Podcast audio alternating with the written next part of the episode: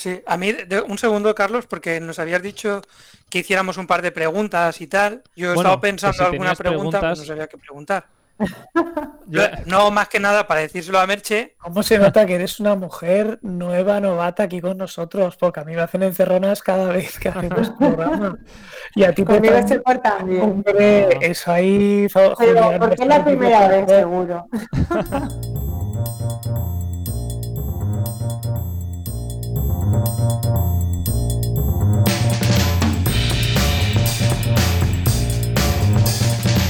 Bueno, bienvenidos y bienvenidas de nuevo a otro Stories, este programa que cambia cada, cada día, igual que cambian también los Stories de Instagram cada 24 horas.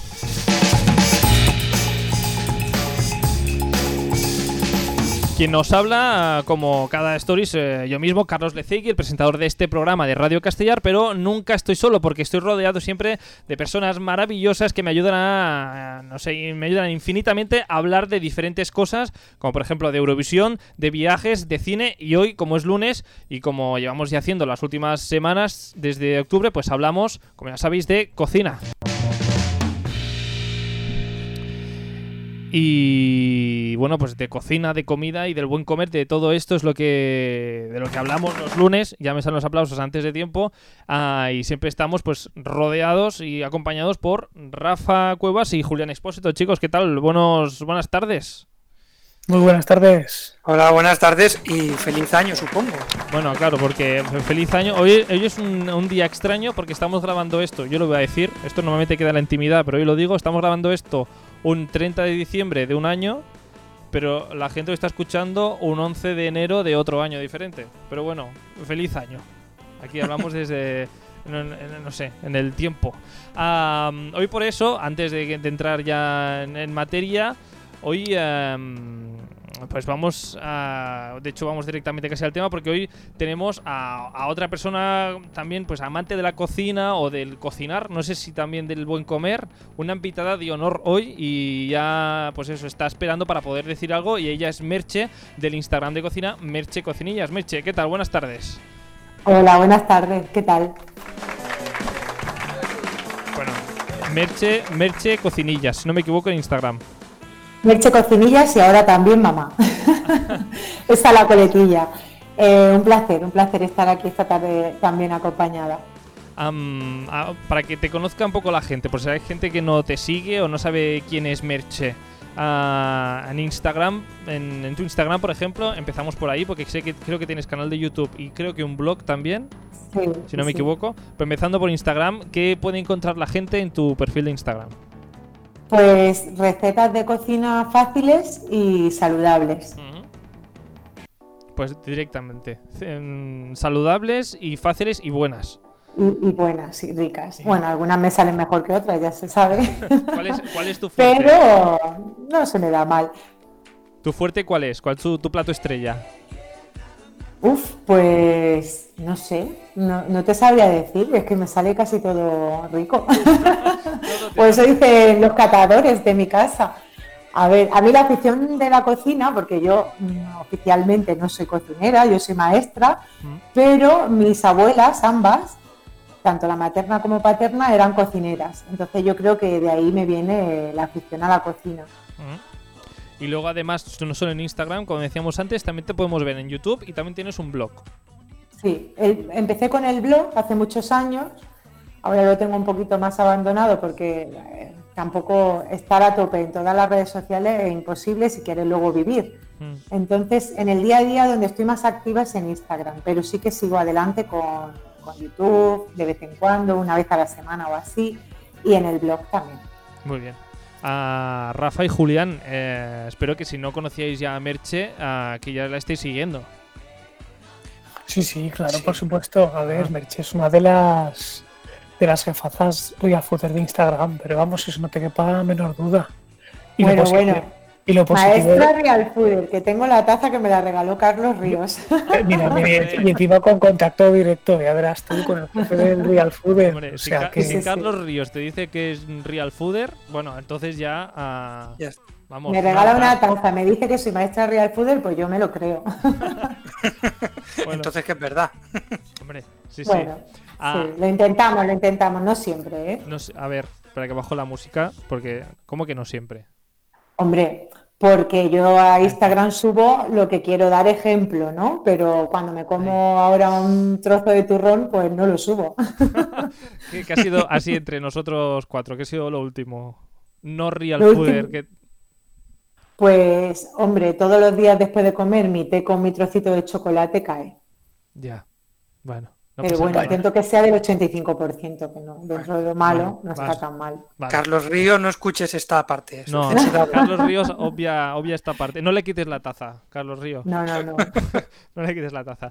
Pues, uh, bueno, pues Merche pues habla de todo esto en sus eh, redes sociales. También habla, también tengo que decir lo que le he buscado yo, de, de freidoras de aire. Ahí hay un, eh, un, story destacado de freidoras de aire, que ya si es otro día hablaremos de ese tema, porque yo tengo curiosidad. Uh... Estoy iniciándome en eso, pero está súper agotada, que todo el mundo me escribe, ¿cuál es la tuya? No, lo siento, ahora mismo está agotada, pero bueno. otro día, otro día hablamos de de aire y de, cachivaches de la cocina, que, que da para mucho. Ah, hoy una de las cosas, y bueno, de lo que queremos hablar hoy, y de hecho es una de las cosas de las que habla Merche cada semana en sus perfiles, es del batch cooking.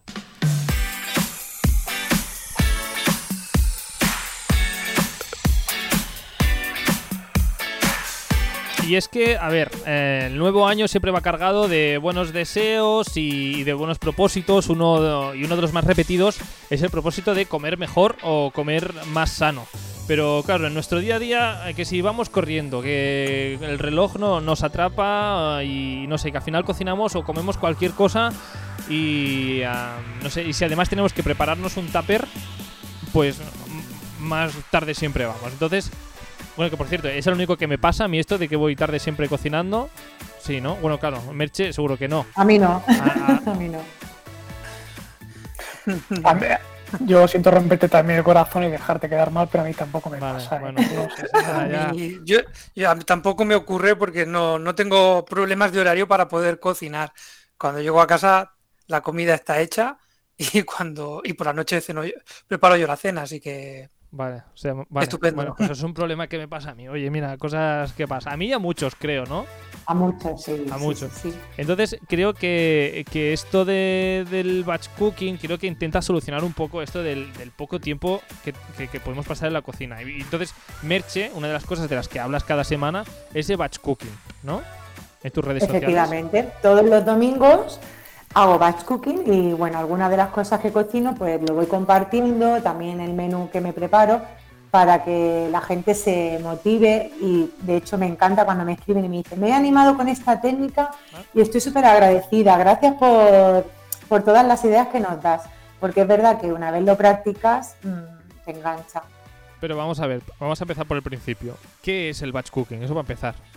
Vale, el batch, el batch cooking es un anglicismo que significa cocinar por bloques. También se le llama meal prep, no sé si lo habéis oído con este nombre. Y es organizar y planificar con antelación un menú sano. Vale. O sea, mm, empieza todo por ahí entonces, por empezar a planificar. Efectivamente. Es lo que las abuelas llamarían hacer tuppers, pero mm, tiene una preparación previa que es elaborar primero el menú, planificar. Tienes que sentarte y dedicarle un tiempo y planificar qué vamos a comer esta semana. Ahí empieza el batch Esta planificación, eh, Rafa, ¿tú cómo la llevas? ¿La haces o no? Yo no me siento tanto como Mercha a decir qué es lo que voy a comer, pero sí que habitualmente lo que hago es preparar X ingredientes que generalmente son los que más me gustan y que sí que puedo ir entremezclándolos para tener directamente ya un plato preparado. Entonces, en ese sentido, sí que me adelanto. Lo que no hago es prepararme tanto como digo, pero repito mucho. Entonces, en ese sentido es mucho más cómodo, porque directamente coges esto, esto, esto, cocinas aquello y lo otro y ya tienes el plato preparado. Bueno, una vez hemos, sabemos ya qué es el batch cooking, ah, no sé si Merche va destinado a un tipo de persona o un tipo de familia concreta. No sé si igual a los solteros igual no es tan recomendable que lo hagan, en cambio las familias sí, o cómo va esto. Bueno, yo creo que esto va destinado para todos los que no tenemos tiempo para estar todos los días en la cocina. Entonces, le dedicas un día más horas, pero es que luego el resto de la semana te casi te olvidas prácticamente, porque es llegar y calentar. Entonces, no va dirigido ni a familias ni a solteros, simplemente a las personas que quieran comer sano pero no tener que estar todo el día metido en la cocina porque no tienen tiempo o porque simplemente prefieren dedicarlo a hacer otras cosas, como en mi caso. Yo tengo las tardes libres, pero prefiero pues estar con mis hijos y hacer otras cosas que estar en la cocina todas las tardes, preparando la cena, la comida del día siguiente. Mm, lo, típico ¿no? que tenemos en, el recuerdo familiar de, del abuelo o la madre que se, se, pasa no sé cuántas horas para hacer la cena o para hacer la comida. Eso ya fuera.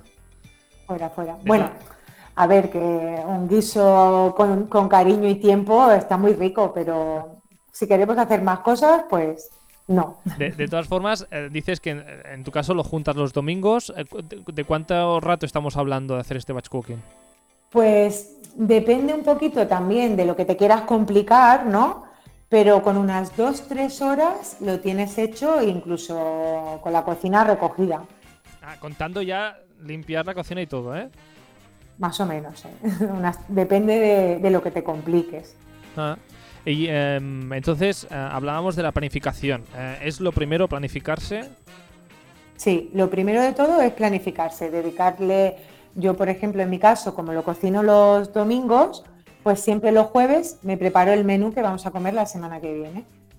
Para el viernes o sábado por la mañana ir a hacer la compra y ya el domingo poder cocinarlo. Entonces, siempre, siempre eh, el jueves preparo el menú. Vale, bueno. Em, yo la gran duda, yo he hecho una vez batch cooking, os tengo que decir aquí. una vez en mi vida he hecho batch cooking. Y mm, no sé qué tal? Bueno.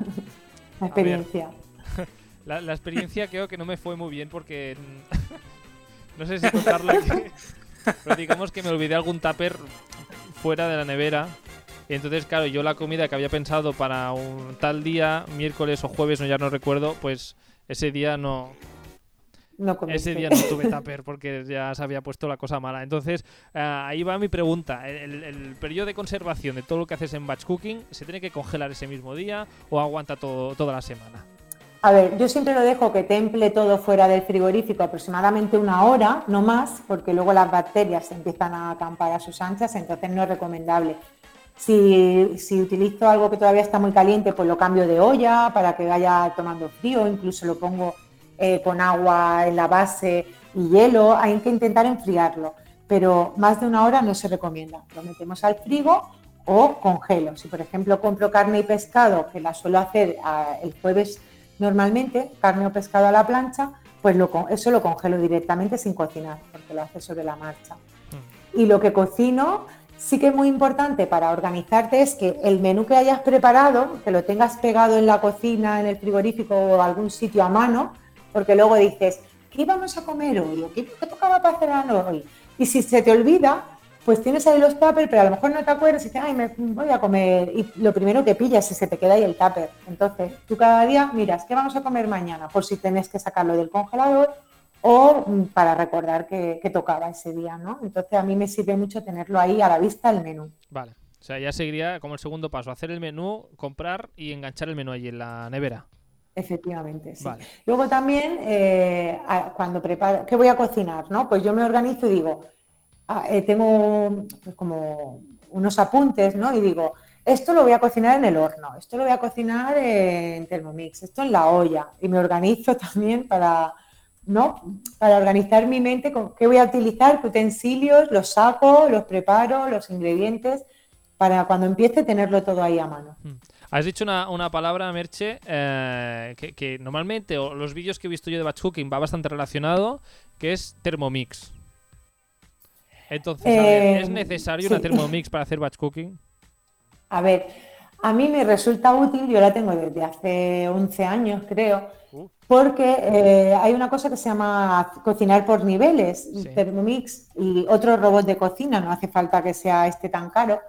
Eh, tiene un vaso, ¿no? Y yo ahí siempre, todas las semanas, cocino una crema de verduras para alguna cena y a la vez, al vapor, a la vez que cocina en la base, en el vaso, la crema, puedes cocinar, tiene como otro aparato que se llama como una vaporera, digamos, y ahí pues puedes cocinar otro ingrediente, brócoli, patatas, lo que tú quieras, alguna verdura, que ya te sirve para luego otro plato. Entonces puedes cocinar a la vez mm, varias recetas. Por eso es útil, pero luego mm, no es necesaria ni mucho menos.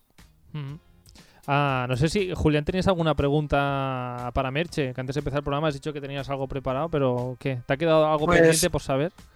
Pues mira, va un poco relacionado con lo que has preguntado tú, eh, porque también tenía esta, esta duda sobre cuánto tiempo la, comida podía estar, por ejemplo, eh, guardada o si se congelaba o si se metía a la nevera directamente. Precisamente por esto, porque la comida a partir del tercer día ya empieza a perder eh, bastante calidad, ¿no? Entonces, bueno, ya me, ha quedado resuelto. Yo lo que suelo hacer es que lo que cocino suele ser para lunes, martes y miércoles, guisos y demás. Ahora os contaré un poquito más sobre esto. Y el jueves es cuando siempre tiro de carne o pescado a la plancha. Y el viernes hago pasta. Como la pasta se cocina muy rápido, sí que el jueves por la tarde cocino la pasta del viernes o saco algún guiso o algo que tenga congelado. Y sí que tengo hecho el sofrito, que mi maravilloso sofrito de verduras, que es mm, famoso entre comillas, de, con todos los que me siguen. En verano hago lo que hacían nuestras abuelas, con la verdura de temporada del huerto. Hago un montón de... Esto es como un truco que nos ayuda luego el resto del año a cocinar en menos tiempo. Hago muchos sofritos y los congelo. Entonces, el viernes, mm, el jueves por la tarde, hago pasta, que tarda 10 minutos en hervirla, y saco mi botecito de, verduritas. Y así ya tengo la salsa casera hecha. Bueno, ya, el, congelador, ese gran invento, ¿no? Sí, sí, sí. Y luego, pues eso, yo más de cuatro días no me gusta dejar la comida en el frigorífico. Por eso siempre, normalmente, jueves y viernes hago lo que os suelo decir. Pero hasta cuatro días viene tapadita, envasada, yo la tengo en tupper de cristal, aguanta perfectamente en el frigorífico. Tupper de cristal, ¿eh? Aquí, eh, nota. Mm, bueno, son más saludables, pero que también antes usaba tupper de plástico, que no pasa nada, ¿no? Pero bueno, que si se puede de cristal, mejor. ¿Esto de dejarlo eh, dos días o tres días en la nevera en un plato abierto, no? Mm, como que no. con colores y tal. Al menos tapado con papel film. Vale. Ah, muy bien. Mira, pues tomaré nota. Rafa se ríe. ¿Qué te estás riendo de mí, Rafa? ¿Cómo va esto? Me estoy riendo de ti totalmente, porque es que te veo además con el niño aplicado, escuchando la seño, nunca mejor dicho. Es que solamente hace falta cuadernito, bolígrafo y venga a tomar notas. Pues Suerte que si hay alguien que no se haya enterado de todo lo que nos está contando Merche, pueden escucharlo directamente en Spotify las veces que quieran o en inbox, darle para adelante, darle para atrás y tomar nota. Yo creo que seguramente a ti te vendría bien. Para la próxima vez que lo oigas, que cojas el bolígrafo y empieces a tomar nota. De lunes a miércoles, todo lo que sean potajes. Los jueves, carne o pescado a la plancha y los viernes, eh, tu platito de pasta con la salsa cocinada durante el verano.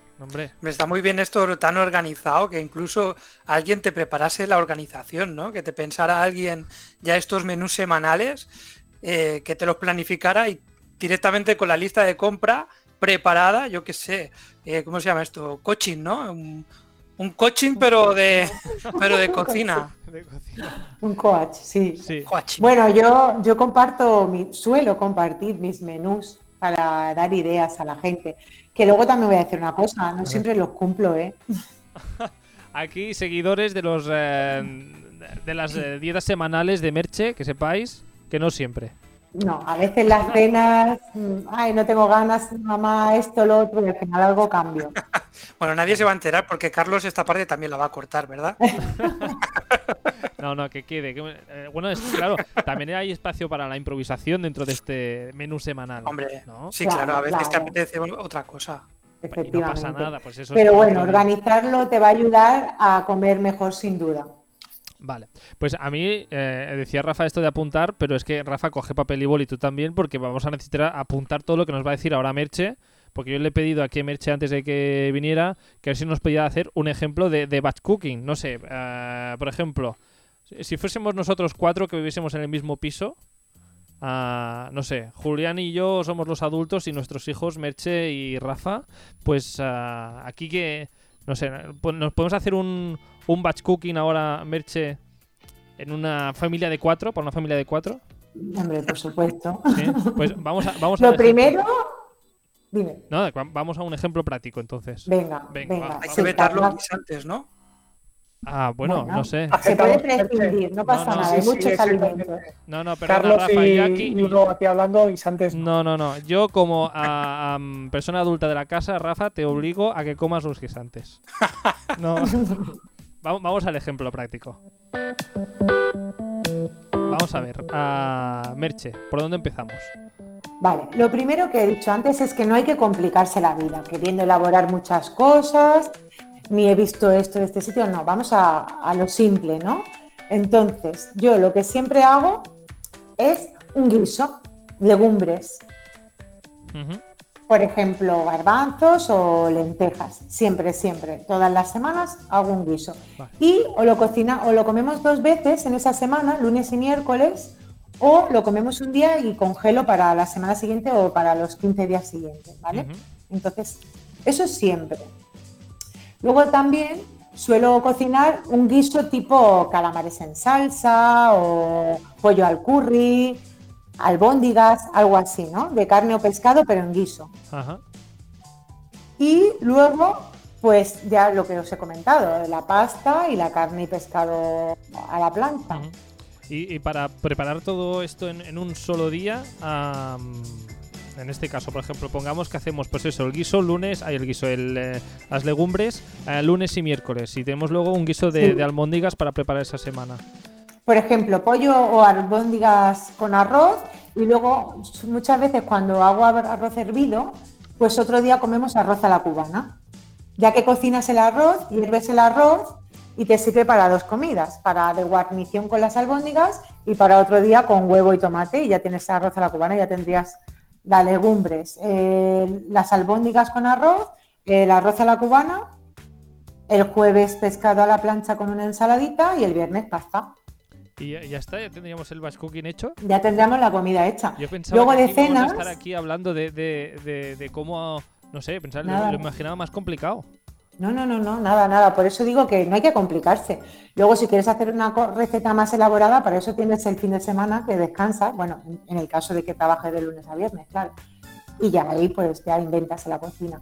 Luego de cenas, siempre hago una crema, una crema de verduras, voy cambiando, pero siempre hago una crema, como os he dicho, la hago en Thermomix porque aprovecho y en el al vapor pues hago brócoli, por ejemplo, o coliflor, que luego me sirve para una cena, por ejemplo, un día crema con huevo cocido por encima o jamoncito, algo de proteína.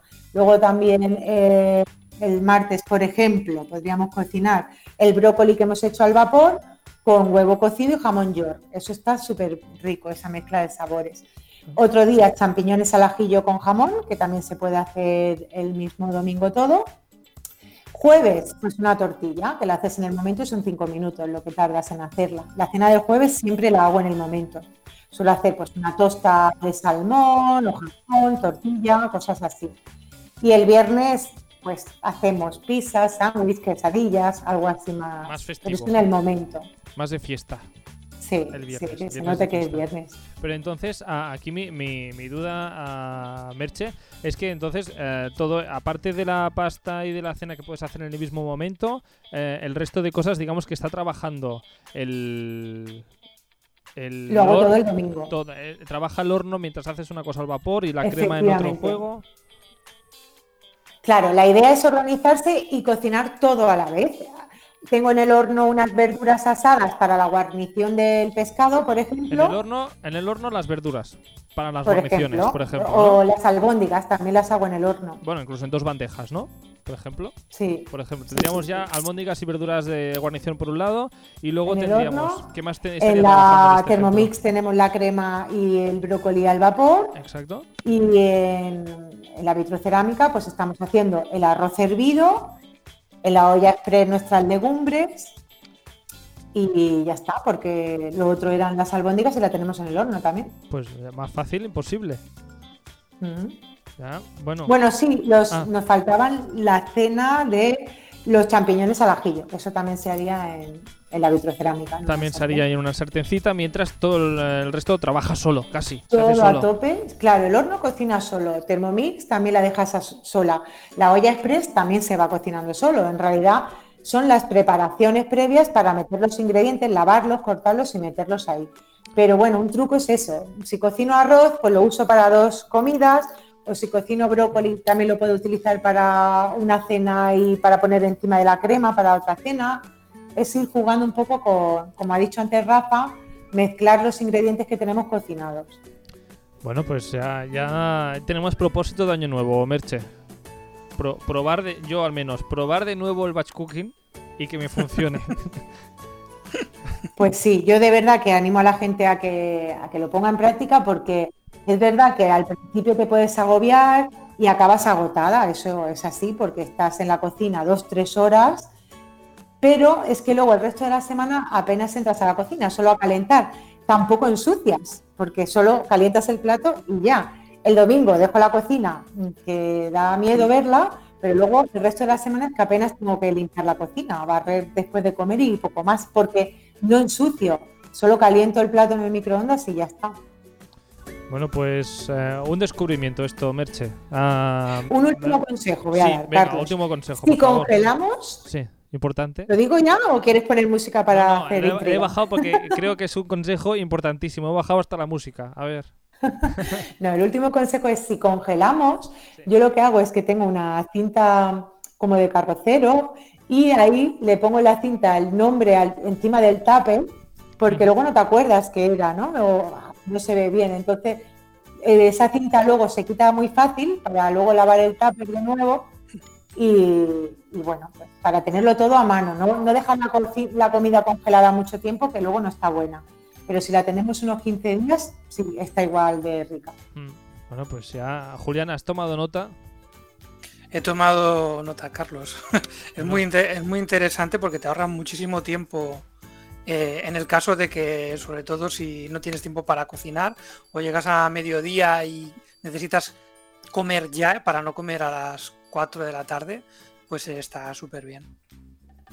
Bueno, ya está. Pues Rafa, yo sé que tú ya has dicho que organizabas un poquito, pero no sé, algo del menú al menos habrás cogido alguna idea. Pues mira, eh, posiblemente las albóndigas, porque generalmente no suelo hacer nunca albóndigas. Y, al igual que dice Merche, ¿no? La crema de mi casa siempre preparo yo las cremas y como dice ella, que no hace falta tener la Thermomix, yo tengo la que la Thermomix cutre del Lidl, pero que hace la misma función y trabaja de la misma forma. Y básicamente es muy cómodo en ese sentido, porque es lo que dice, mientras estás preparando el caldito, la cremita, en la bandeja de arriba puedes preparar cualquier otro tipo de verduras. Lo que sí que no ha dicho, que es uno de mis infalibles y que nunca pueden fallar, la batata asada al horno que es maravillosa, porque la puedes acompañar o bien con proteína tipo carne o demás, o directamente les puedes poner un poquito de queso por encima gratinado y siempre, siempre, siempre las verduritas que Merche tampoco ha dicho nada. En mi batch cooking las veces que lo hago tampoco pueden faltar distintos tipos de pimientos y cebolla. Siempre. Asados son para mí espectaculares, porque acompañan cualquier plato. Efectivamente, los pimientos asados, si haces una bandeja grande de muchas verduras, Luego una cena muy socorrida es pimientos asados con cebollita y atún, por ejemplo. Está riquísimo y... A ver, esto me interesa. Pimientos asados con cebolla y atún. Sí. No, es que tengo aquí un cajón lleno de pimientos del huerto. Que no sé qué pasa este pues año con los pimientos, que estamos a diciembre y siguen saliendo pimientos del huerto. A mí explicádmelo. Esto normal no es. Pero ah, ahí los tengo, los pimientos. Bueno, pimiento con cebolla y atún. Sí, es una cena riquísima. Y no sé si, Rafa, no sé si los has probado en la olla esta que hemos comprado nueva de aire. Salen muy ricos los pimientos ahí. tengo que decirte que, que estabas hablando al principio, Carlos, de la Air Fryer. Yo me he comprado la Air Fryer del líder también porque se la había Merche y me dio envidia. y, de hecho, y de hecho me dije, Merche, ¿qué tamaño has cogido? ¿El pequeño o el XXL? Y al final me convenció ella en cogerme el XXL, aunque solo sea para mí, y soy feliz. O sea, se está riendo Carlos, aparato grande, ande no ande. no ande. Sí, sí. Bueno, el problema de Instagram es que crea necesidades innecesarias, porque podríamos vivir sin ese aparatito, pero pues a los cocineros nos gusta. No, que lo he utilizado desde que lo tengo todos los santos días. Bueno, a ver, no es cosa de Instagram esto, Merche. Yo ahora estoy escuchando esto de la freidora de aire y quiero irme al líder a comprarme una, pero no pasa nada. Está agotada, está agotada. Agotada. Ya tendremos problemas y tenemos que hacer cola para otra freidora de aire. A mí lo que me hace gracia de, esta, de estos tamaños Aparte de que no sé si Rafa necesita una XXL, pero bueno, tú cómprate el que quieras. Pues, pues, mira, te, cuento, es decir, sí que es verdad que Merch, obviamente, ellos son cuatro en casa, sois cuatro, ¿verdad? No me equivoco. Entonces, en ese sentido sí que les va mejor. Pero, por ejemplo, te digo, el otro día que le preparé a mi madre un filete de cachopo con unas patatas fritas, lo hice en la misma bandeja. En la mitad de la bandeja las patatas fritas y en la mitad del cachopo. Es decir, que aunque solo sea para una persona, en 15 minutos tienes la comida hecha, con lo cual merece mucho la pena. Claro, yo creo que merece la pena el tamaño grande por eso, porque si haces para una persona puedes hacer el plato entero, si es para cuatro, pues solo la guarnición o, el cachopo. a mí lo que, lo que me llama la atención es que haya tamaño pequeño y luego ya XXL. Como término medio no hay aquí. Aquí o, Sí, hay, hay, hay también. Hay de ah, todo. También, también. Bueno, pues aquí he rebalado yo. Ah, he patinado. Bueno, en fin. Pero bueno, escucha, tampoco te pienses tú que es XXL por el nombre que le han querido dar en líder. Yo supongo que un poquito por hacer diferencia. Pero vamos, que tampoco es. Las pequeñas creo que tienen una capacidad de 3 litros más o menos y esta tiene de 5 litros. O sea que tampoco es que sea ahí. Hay de uno y medio también, pero esa ya es super mini. Y hay que, hay que te cabe un tomatito cherry casi, ¿no? Pues la verdad es que, mejor la grande, sin duda alguna. Bueno, yo quería hablar otro día de la freidora de aire, pero bueno, ya, está, Estamos haciendo dos programas en uno, no puede ser. Dos programas en uno, no pasa nada. En fin, hoy por eso hemos hablado de, de batch cooking con Merche, que nos ha explicado exactamente qué es el batch cooking y cómo hacer un batch cooking. Ya lo hemos guardado todo así en tuppers. Nuestras ideas de batch cooking ya están guardadas en tuppers, congeladas y ya para perfectas para dosificarlas al, próximo domingo merche. Así que muchísimas gracias ah, por esta explicación del batch cooking. Recordamos que la podéis seguir en YouTube, en, eh, también en su blog y en Instagram Merche Cocinillas. Correcto. Merche Cocinilla, ya estáis ah, ahí entrando en Instagram para hacerle follow. Y ah, así que nada, pues eso, Merche, muchísimas gracias. Bueno, gracias a vosotros por brindarme la oportunidad de estar aquí acompañándoos y que me lo he pasado muy bien y muchas gracias por, todo. Por cierto, Merche, que ahora vamos a hablar de espaguetis. No sé si te quieres quedar un rato o tienes cosas que hacer. Hombre, los viernes siempre como espaguetis, así que algo aprenderé, me quedo, me quedo. ¿Te quedas? Venga, pues vamos a, vamos a hablar de espaguetis hoy. Participa en el programa a través de Instagram, contesta las encuestas, adivina de qué hablaremos en los próximos programas y envíanos tu opinión. Síguenos en stories.radiocastellano.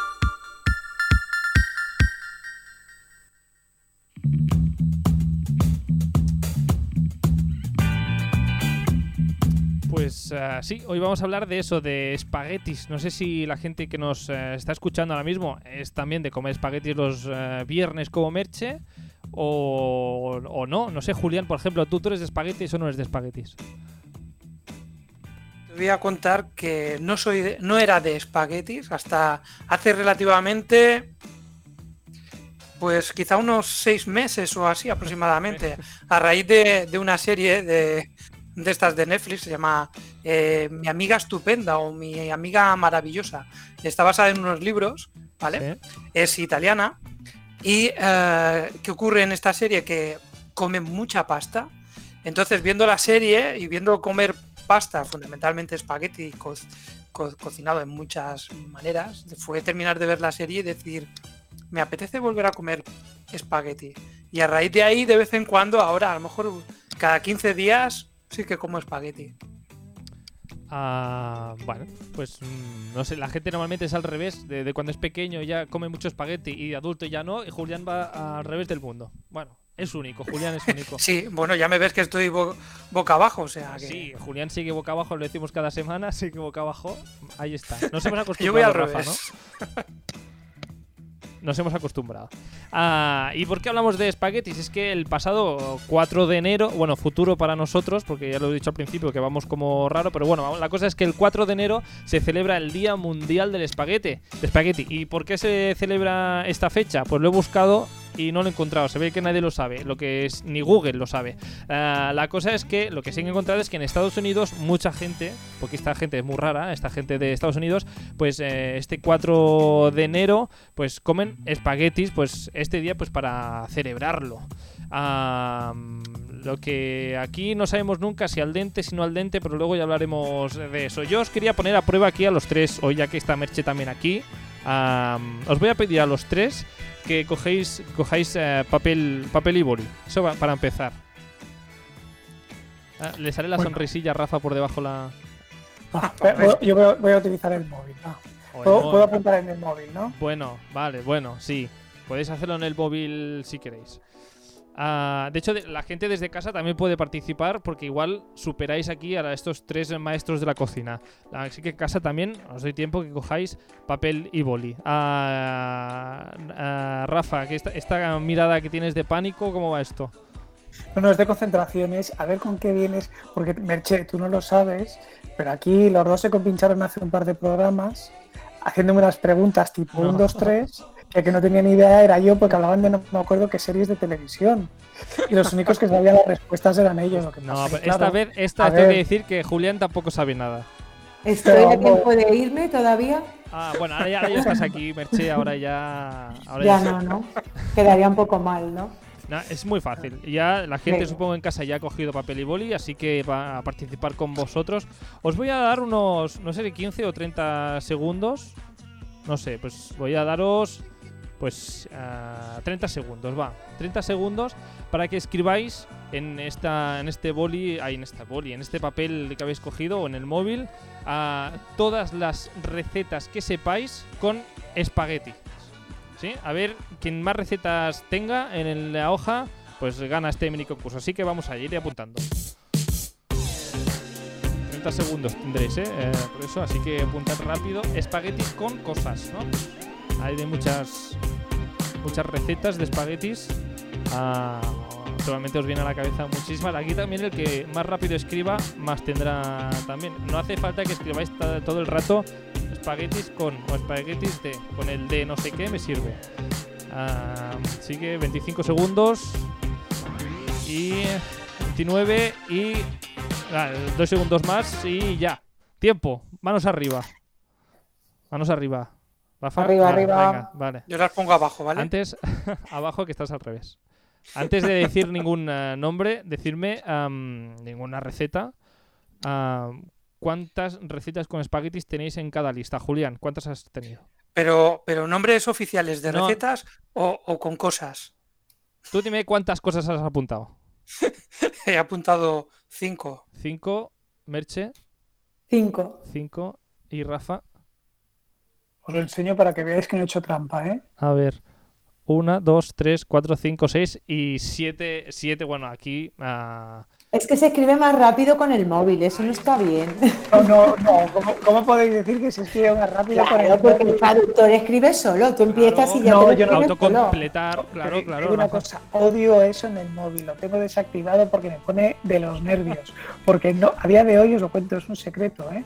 No tengo ni idea cómo se escribe con eso. Si yo quiero poner ajo, me va a poner hola, buenas, eh, buenas tardes. si quiero poner. Eh, entonces directamente está desactivado. Lo odio. Creo que no hay. Oh, vamos, a los que lo utilizan y lo saben utilizar les encanta, pero a mí en concreto. Bueno, uh, Rafa, eso es la edad. Puede ser, puede ser. la edad, cosas que pasan. vamos a ver, a 7, eh, Rafa, dinos qué, recetas has puesto. Recetas has puesto en esta lista de espaguetis. Pues he puesto eh, espaguetis con pesto, a la putanesca, la broñesa, la carbonara, que esas serían así las más típicas. Luego, aquí sí que no sé si sirve o si no, pero los típicos tres delicias que utiliza, que se ponen en los restaurantes chinos, que tienes ah. tanto el fideíto fino como los tallarines y demás. Y luego le he puesto eh, gambas, que me refería a la marinera, que es el tipo que viene con gambas y con algunas almejitas y demás.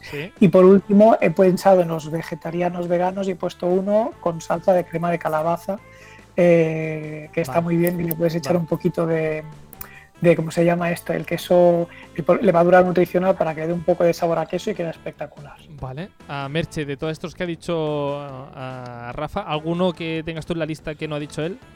Eh, sí, los mac cheese al horno. Ah, vale, ahí está. Ah, Julián, ¿alguno más? Pues no, los que, ha, los, que ha puesto Rafa y bueno, me he inventado con tofu, no sé si hay con tofu y con queso. Pues también, pues con queso. con, queso siempre, ¿verdad, Rafa? Hombre, siempre, siempre. Eso sí, con lo que no podríamos utilizar espaguetis sería con guisantes. Los guisantes fuera. Bueno, yo tengo que ya, no, se puede, no se pueden pinchar bien. No. Oye, pero mire, te voy a decir una cosa, Carlos. Todavía no los he probado, pero tengo, no son espaguetis, pero son macarrones que dentro de tal podríamos decir que son lo mismo. Me he comprado eh, macarrones de harina de guisante, que a lo mejor comiéndolo así puede ser y me gusten. Bueno, ya, ya nos dirás. Entonces, ya te diré, todo, este concurso absurdo que os he hecho hacer hoy es simplemente para ah, explicar a la gente, bueno, y, para, para, para, darme la razón a mí mismo de que hay mil maneras de probarlo, de, hacer los espaguetis. No sé si estáis de acuerdo con nosotros que casi, casi, lo que es la pasta del espagueti, lo, lo acepta todo o casi todo. Venga, ahora interrumpo yo. Merchi, ya que eres tú la invitada de honor de hoy, dinos, si tú tuvieses que elegir un plato de pasta, en este caso espaguetis, por ser el día 4 de enero, el día, el día mundial de los espaguetis, ¿cuál sería tu plato? Eh, Julián, vete pensando lo que luego vas tú. Bueno, pues os voy a contar, aquí en Granada hay un restaurante que hace unos espaguetis al horno. bueno, llevan, eh, me parece que era huevo cocido, llevan también champiñones, una salsa así como tomate y nata, pero el espectáculo es que luego lo cubren con masa de pizza y lo meten en el horno. Espagueti y forno. Y eso, pues os podéis imaginar cómo está. Así que si tengo que elegir un plato de pasta, me quedo con ese. Bueno, me quedo hasta yo, que no lo he probado con ese.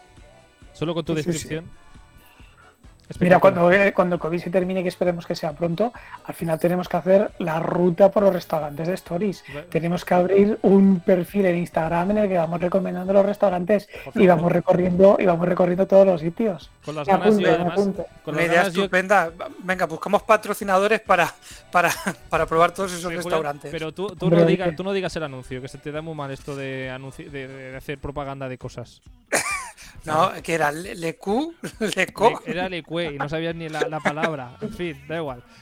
¿Lo, qué? lo que. Ah, pues bueno, espaguetis, como decía, mil maneras de, hacer los espaguetis y de comerlos. pero aquí uno de, del plato estrella de los espaguetis igual es el espagueti a la carbonara. No sé si estás de acuerdo con nosotros, que igual es el, el típico.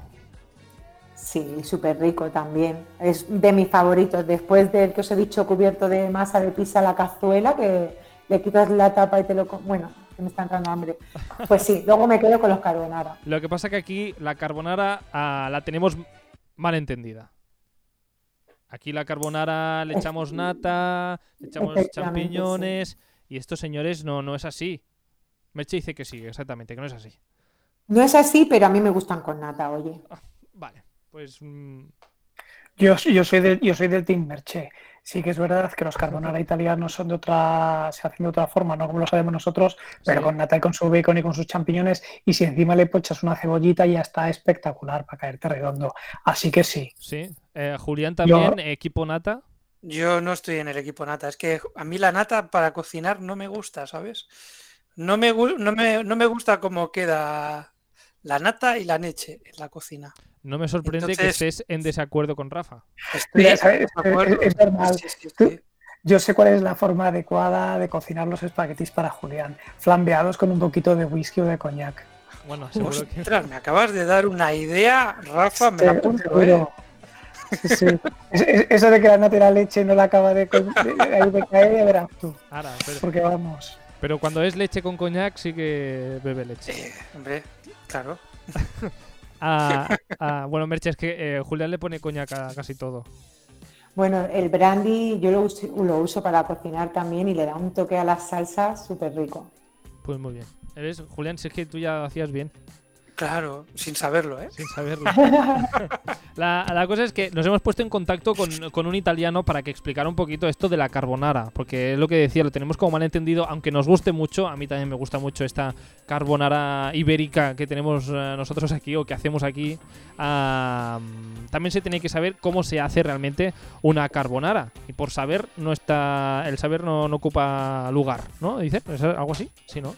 Ah, la cosa, pues le hemos preguntado a este italiano, a Guido, un italiano que vive ahora en Barcelona, bueno, un pueblecito cerca de Barcelona, en Montgat, cerca de la playa, y le hemos preguntado, pues, qué es exactamente la carbonara. Es una de las, bueno, recetas más famosas, creo, de la cocina italiana y también una de las recetas que peor ha sido tratadas en todas las demás cocinas del mundo, probablemente.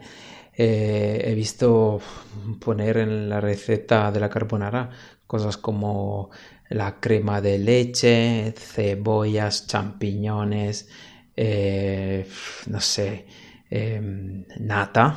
Aquí se usa mucho la nata y no va la nata. Está casi enfadado, pobre. Yo, le entiendo, yo, le entiendo, es que cómo estropeas un plato de espaguetis con nata. Pues mira, pues yo ahí voy a, echarle la bronca a, no me acuerdo, Guido, creo que has dicho que se llamaba.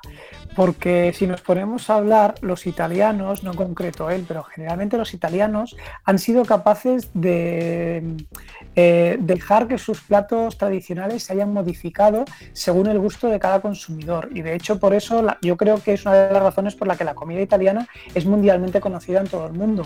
Sin embargo, por ejemplo, uno de los errores que tenemos los españoles es que no nos gusta que nadie haga un plato que sea típico español fuera de lo que es tradicionalmente ese plato. Si no, acordaos de lo que pasó, por ejemplo, con la paella que hizo Jamie Oliver con chorizo, que madre de Dios, la que se montó eh, en España de que por qué venía el inglés este a decir que este plato de, de paella tenía que llevar chorizo. Y yo soy de los que digo, si a los ingleses les vuelve loco el chorizo y les gusta la paella con chorizo, ¿por qué no vamos a dejar que se la coman?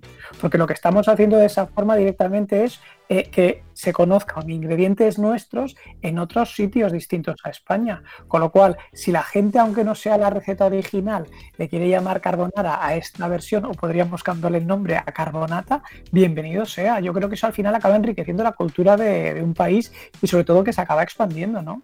Porque es lo mismo, si nosotros vamos aquí a un restaurante chino, el restaurante chino es tiene la misma carta que a lo mejor podemos tener en un restaurante chino realmente en China. No.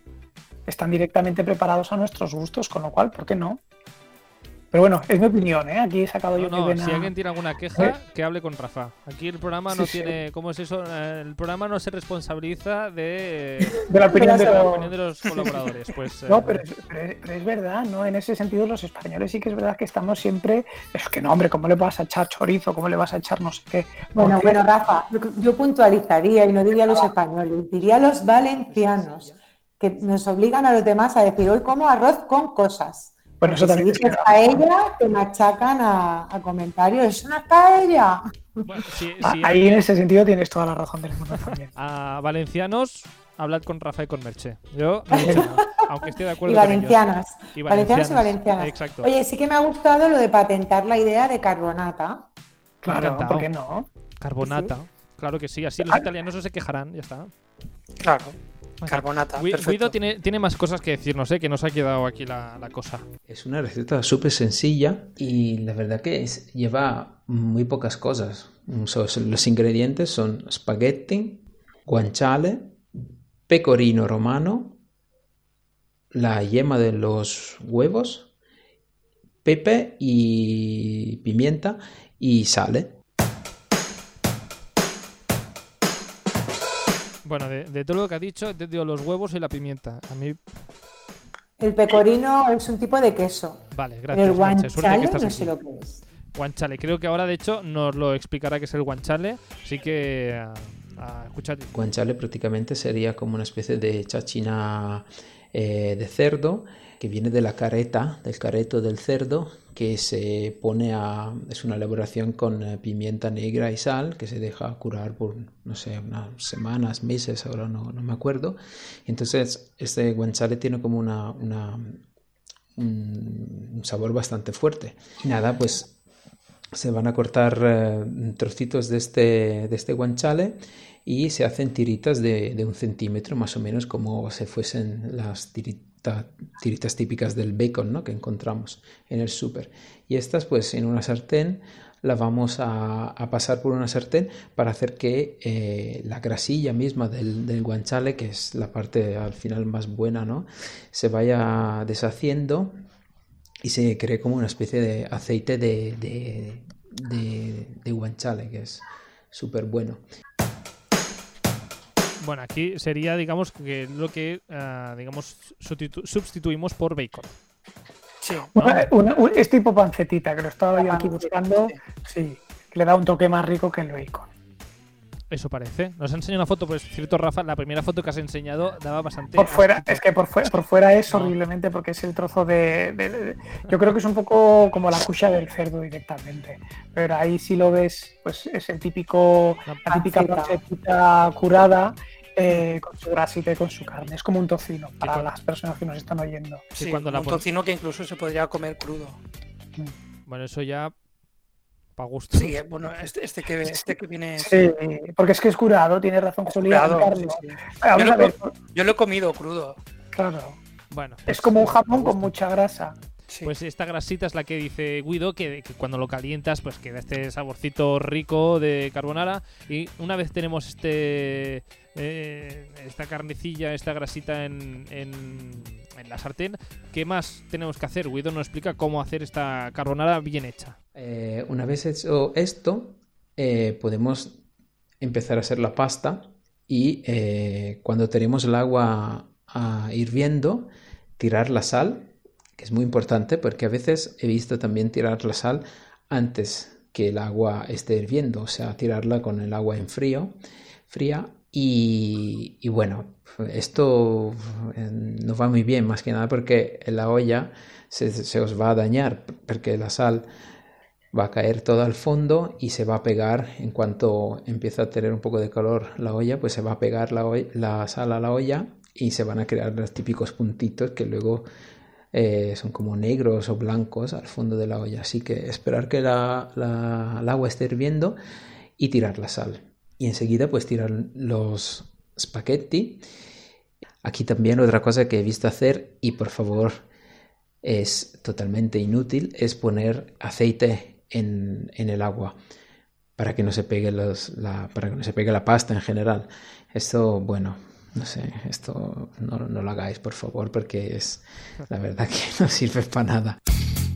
Todos son quejas, eh, Guido. Que si no le pongas la sal antes de tiempo, que si no le pongas el aceite, todo lo hacemos mal aquí. Oye, pues mira, yo lo del aceite yo no lo hacía, pero lo de la sal sí que es verdad que en cuanto pongo el agua a calentar le echo su cucharadita de sal. Merche, ¿tú cómo lo haces? ¿Lo haces igual o no? No, yo siempre espero a que esté hirviendo, pero no sabía el motivo que ha dicho Guido. Yo lo hago porque, según había leído, tarda más en hervir si le pones la sal. Entonces siempre lo pongo a hervir y cuando ya empieza a hervir le ponía la sal. Pero por ese motivo, no sabía el otro, siempre se aprende algo. Lo del aceite no, Merche, ¿no? Ya no lo hacías. No, tampoco le pongo aceite. Bien, bien. Ah, Julián. No, yo como Merche había, había leído, escuchado que, que la sal lo que hace es eh, minimizar, o sea, cuesta más que hierva la, que el agua salada tardaba más en hervir que, el agua sin sal. Igualmente ¿no? suele echar sal al, al espagueti, no le suele echar sal cuando hierve. y aceite tampoco le echo. Y luego no le falta, a ver, ¿no te queda soso luego el plato, Julián? No, bueno, es que a veces se me olvida echarle la sal, por eso digo que, a veces no le echo sal. No, porque no quieras echarle, es que se te olvida. No, pero luego la salsita, la salsa sí que tiene, tiene ya el sabor. Entonces coge de ahí el espagueti, el sabor. Bueno, según eh, Guido, tenemos ya esta panceta italiana en la sartén, eh, tenemos la pasta ah, ya mm, haciéndose. Eh, nos queda poquito ya para saber cómo se hace una carbonara de verdad. Las yemas de los huevos las juntamos con el pecorino y vamos batiendo el todo y vamos añadiendo también un poco de pimienta, vamos batiendo el todo para crear, crear como una especie de, de cremita una cremita así un poco, un poco densa pero que, tenga, que tenga como su textura, que sea así como amarilla y blanca, con, no sé, tenga un buen color y eh, la apartamos. Eh, mientras el, guanciale se habrá hecho, entonces lo quitamos del fuego, la pasta si, la nuestra, si nuestros espaguetis ponen eh, una cocción de 11 minutos, sacar los espaguetis mm, cuando hayan pasado 9 minutos y acabar la cocción en la sartén donde hemos eh, eh, hecho el guanciale. Entonces sería como dejar un poco la pasta al dente, como se suele decir, y acabar la cocción en una sartén aparte. Y eh, encima de, esto, removemos, un poco, encima de esto pues le vamos a echar la cremita que hemos creado con eh, las yemas de los huevos y el, y el queso. Ya, ya tenemos, ya, ya hemos juntado cosas. La pasta con eh, la cremita de la yema, con el pecorino y nos queda juntar... Eh, y, entonces le podemos añadir un poquito de agua de cocción de la pasta para que ligue un poco y, crea, crea un poco de, más de, digamos, de, salsita un poquito más acuosa. Y eh, para acabar, pues Sí, hay que rayar un poquito más de pecorino, echárselo, echárselo encima y, eh, y, pimienta también. Y este más o menos es, el, es, el, es la manera de cocinarlo y eh, que es súper sencilla. Al final no hay, no hay secretos.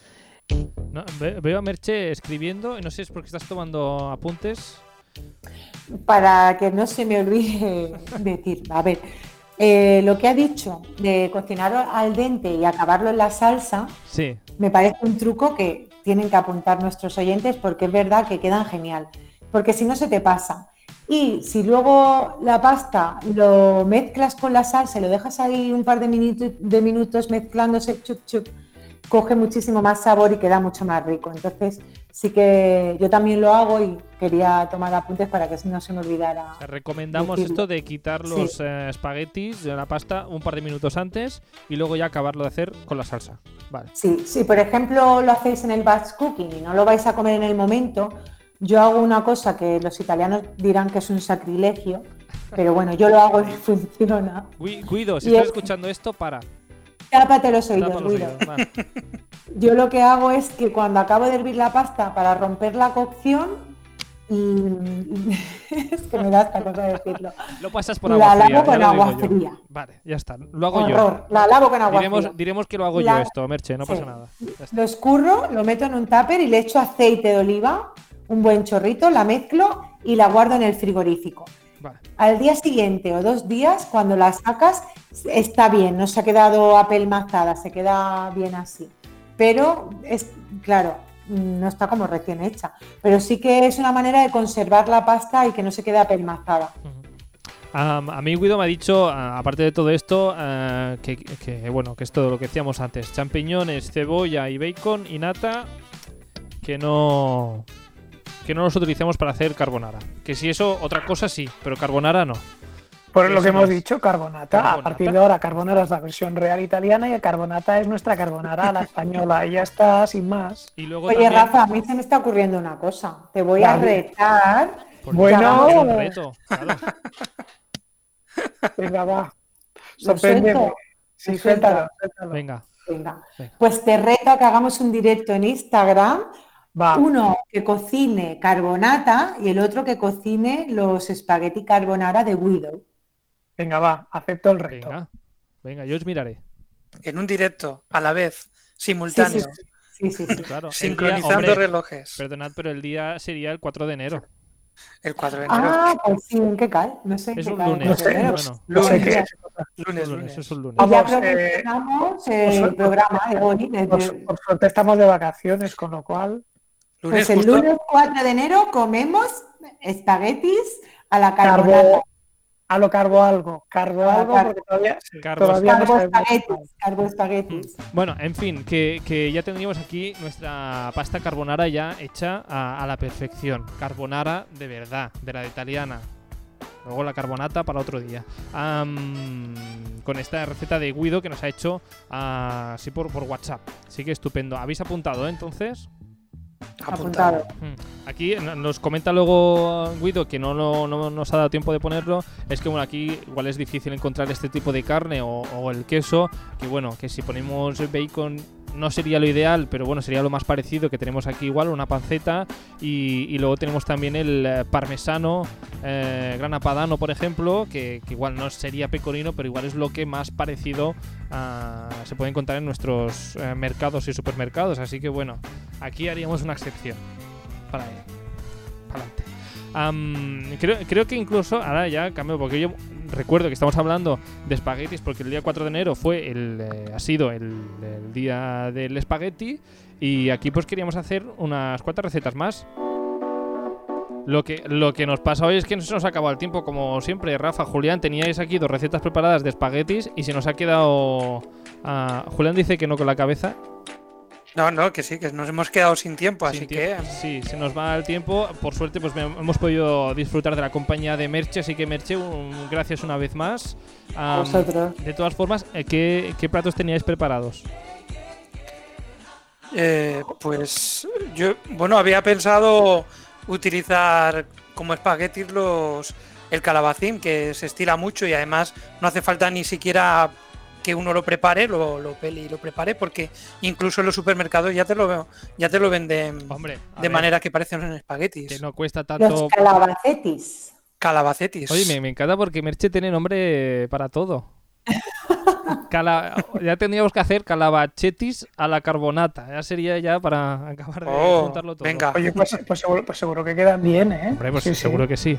Julián nos tenía preparadas, que ya, ya otro día nos lo explicas, Julián, estos eh, espaguetis de calabacín. Otro día. ¿Y tú, Rafa, qué tenías preparado para hoy? Yo tenía una bomba.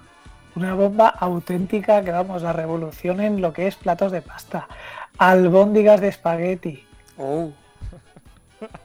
Ya ha puesto una cara, la, ha puesto la misma cara que yo de. Ahora nos dejas con la intriga. Y con, la, y, con, la, cara de sorpresa que ha puesto Merche, con eso me quedo. es que no puedo ponerle nombre. pues uh, Rafa, cuando tengas hagas estos espaguetis, uh, no, espaguetis no, albóndigas de espaguetis, nos, nos enseñas una foto porque yo esto no sé ni cómo queda. Pues, pues tipo albondiguita, perfecta. Lo único que por dentro, cuando le pegas el mordisco, son espaguetis cocidos y luego los acompañas con una salsita de tomate. ¿Lo podremos ver en Rafa comiendo sano? Eh, ya veremos.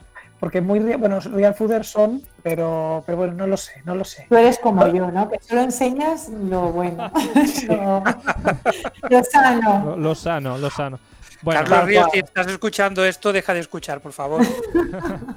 Pues ah, sí, por cierto, que no hemos dicho hoy en ningún momento Rafa, pues eh, Rafa Comiendo Sano lo podéis seguir en, redes, Rafa Comiendo Sano ahí con todas sus recetas y todas sus cosas. Por cierto, Rafa, el, roscón de Lidl ese que te tocó, que ganaste, vamos.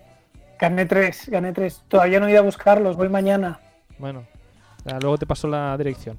Ah, y también tenemos hoy aquí, como decía, Merche, Merche Cocinillas, las la podéis buscar en eh, Instagram también y eh, pues gozar de todas sus recetas, de todos los tips que tiene de la freidora de aire y de los batch cooking, que cada semana cuelga allí su batch cooking con su menú y todo, ¿no, Merche?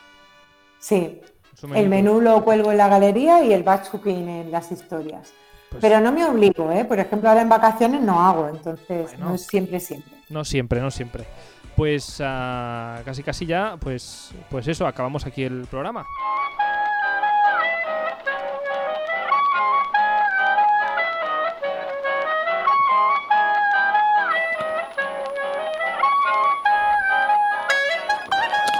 Pues con estas recomendaciones de Instagram acabamos. A Julián, Rafa, nos vemos la semana que viene con vosotros. Hablando, por cierto, creo, ya os lo avanzo desde aquí, porque creo que de aquí unos eh, días es el Día Internacional Mundial de la Croqueta.